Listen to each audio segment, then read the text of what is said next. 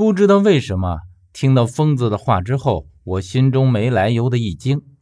若是以前，我一定会呵斥这样的谣言，不容任何人污蔑小峰。但是现在，我竟然信了疯子的话，而且这种对疯子的话丝毫不怀疑，让我自己都吃了一惊。也就是说，在我的内心深处，我已经不像从前那般无条件的信任小峰了。至于为什么，我自己也想知道。于是我问疯子：“怎么个怪法？”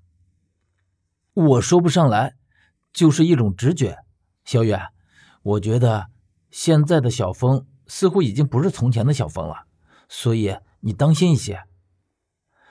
说完，他已经起身离开，而我愣愣的看着他们三个离开的背影，琢磨着疯子最后的那一句话：如果小峰已经不是从前的小峰，那么他又会是谁呢？想到这里的时候，我倒是猛地想起了一件事儿。关于小峰与王大头的事儿，当时我就觉得小峰很奇怪，为什么会莫名其妙的要自愿让王大头咬他一口？据我所知，王大头如果是活尸的话，那么小峰被咬到也会逐渐变成和他一样。如果小峰真的变得和他一样的话，那么站在我面前的就真不是小峰了，而是一具活尸。想到这里，我立刻摇摇头。嘴上兀自说道：“不可能，绝对不可能。”可这里面的缘由，我却已经无从知晓了，因为我亲眼看着王大头在金顶旁被融成了腐尸水。而至于小峰，如果他真的想要和我说，估计早就说了，也不会拖到现在。只怕是到了现在再去问他，他更是不会说了。之前我极不信任疯子。总觉得他是明老监视我们的眼线，但是通过这件事儿，我却对他有了新的看法。也许他并不像我想的那么糟糕。而关于小峰的事儿，我只怕还要多问问他才好。我总觉得他有很多细节上的东西，并没有来得及和我说清楚。我在医院里待了将近一个星期，其实进到医院的第二天，我的烧就已经开始退了，所以本来不需要住这么久的。但四叔始终怀疑我染上了什么不干净的东西，于是做了许多检查。可最后事实证明，这只是普通的高烧而已。虽然四叔还有许多疑问，但最后我没事了，他也就没再说什么。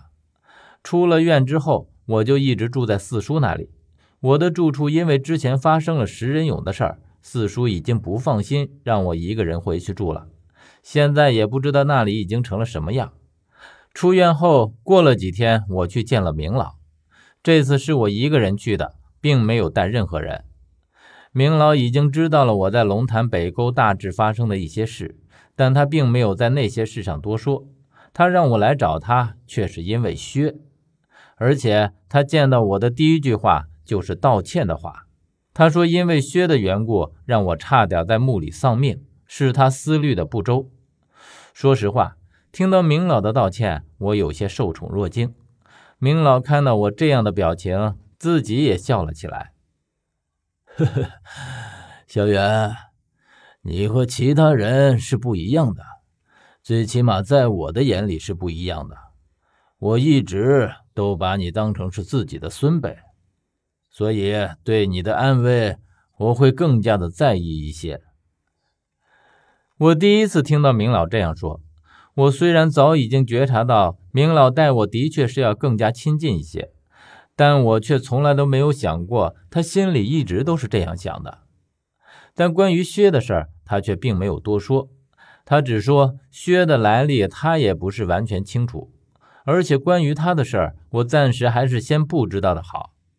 明老既然这样说，我就没有再多问，而且明老叮嘱我离薛远一点，他说薛不是一个善主。和他走得近的人，最后都会以很惨烈的方式死去。这话我记得，曾经疯子就已经提醒过我，只是我从来都没有在意过。现在明老这么郑重地说出来，想来就不是空穴来风了。我于是点头说：“嗯，我与他本来就没什么交集，以后应该也不会再见了。”可是我说出这句话的时候，明老却长长的叹了一口气。虽然他戴着面具，但我还是感到他脸上那种忧虑的神情。我于是问他：“明老，是我说错话了吗？”“哎，你并没有说错任何话，只是你太年轻了，还无法体会到一些无奈。就像那句话说的，叫‘冥冥之中早已注定’。小远，只要你一直在追寻你爷爷的秘密。”那么你就必定会见到薛，而且我很担心你会因此赔上自己的性命。